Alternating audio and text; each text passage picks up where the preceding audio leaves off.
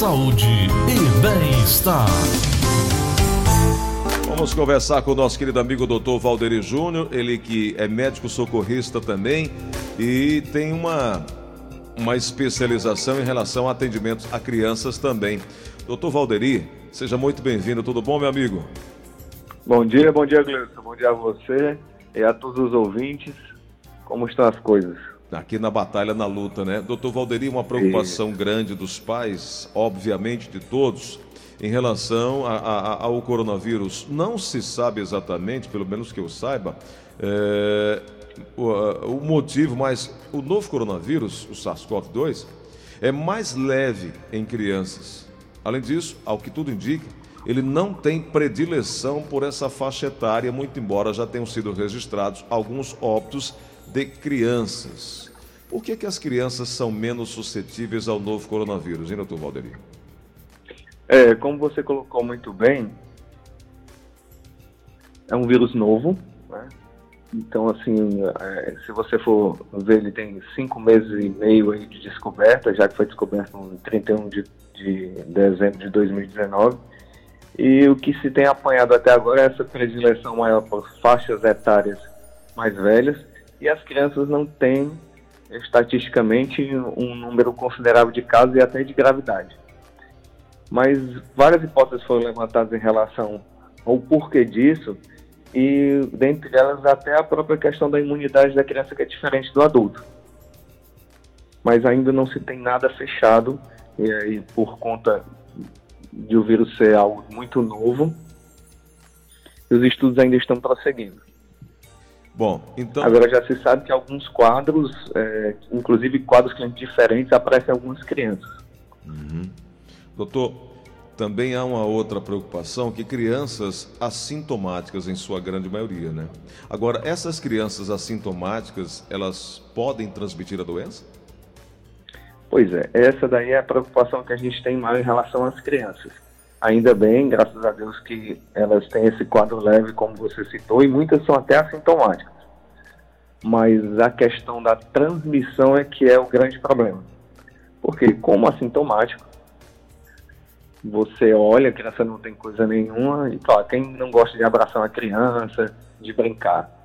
E aí elas vão até os adultos, sendo portadoras sãs, e aí você acaba transmitindo a doença de uma forma muito fácil.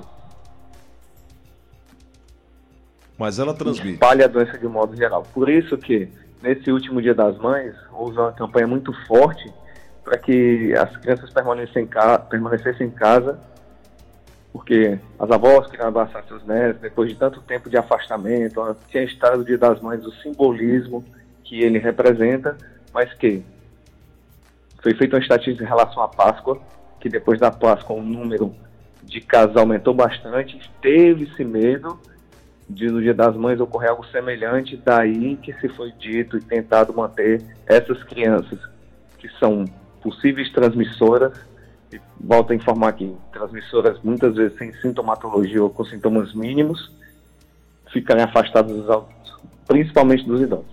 Bom, então, de forma objetiva, as crianças assintomáticas podem transmitir a doença? Sim, fato.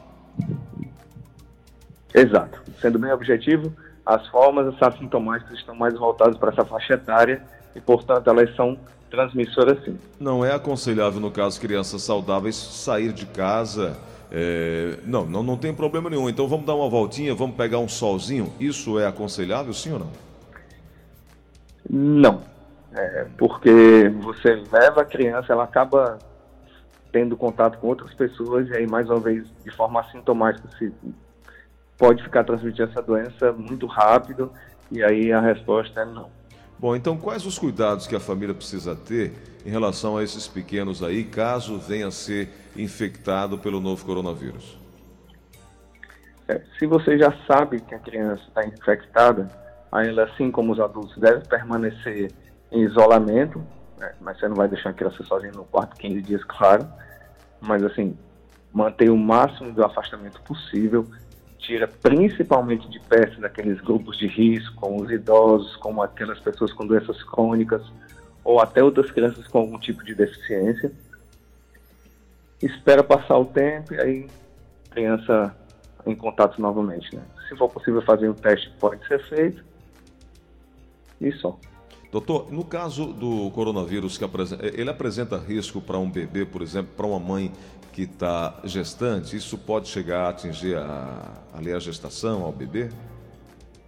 Olha, até agora, eu não, que eu tenha visto, tenha lido, eu não vi nenhum caso que tenha acontecido dessa forma.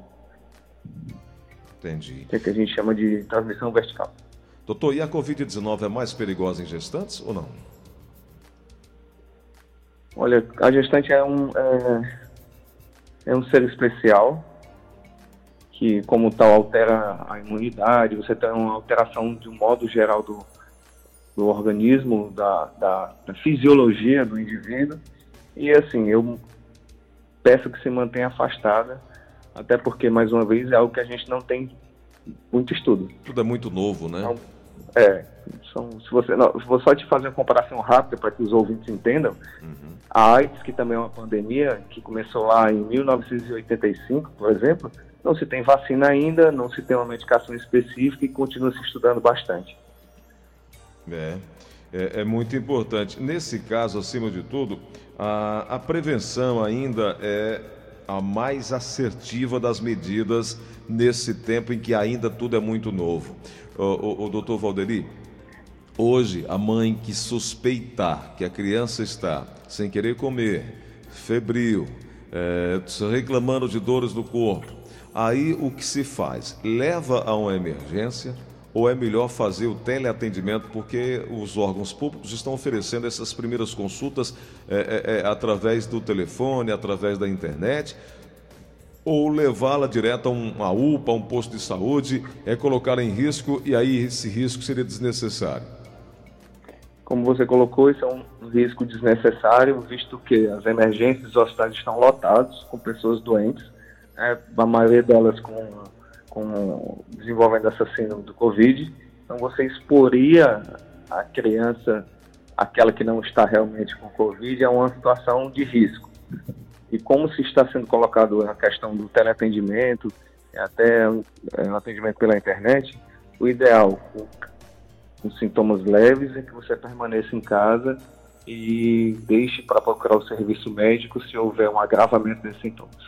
Maravilha. Doutor Valderi, as pessoas que estão em casa agora, que desejarem mais informações, como é que o senhor pode ajudar? O senhor tem um trabalho é, de, de, de, de compartilhar conhecimentos de primeiros socorros, mas esse período agora, em virtude da pandemia, não está acontecendo é, presencialmente, mas de forma virtual. É, o senhor está promovendo é, essas interações, é, esse bate-papo a respeito de primeiros socorros?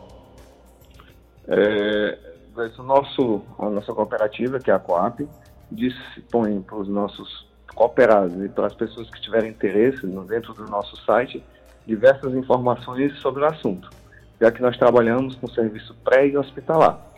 Então, nesse momento que a gente não está podendo fazer as coisas de forma presencial, por conta da pandemia, lá esse serviço está à disposição com a mesma excelência de como se a gente estivesse atendendo diretamente a pessoa. Doutor Valderi, contato tem nas redes sociais, né? Exato. Obrigado, é, doutor. Temos lá o nosso. Pode falar. coap.com.br. Coap. C-O-A-P-H. Coap com C-H, com PH, aliás. Exato.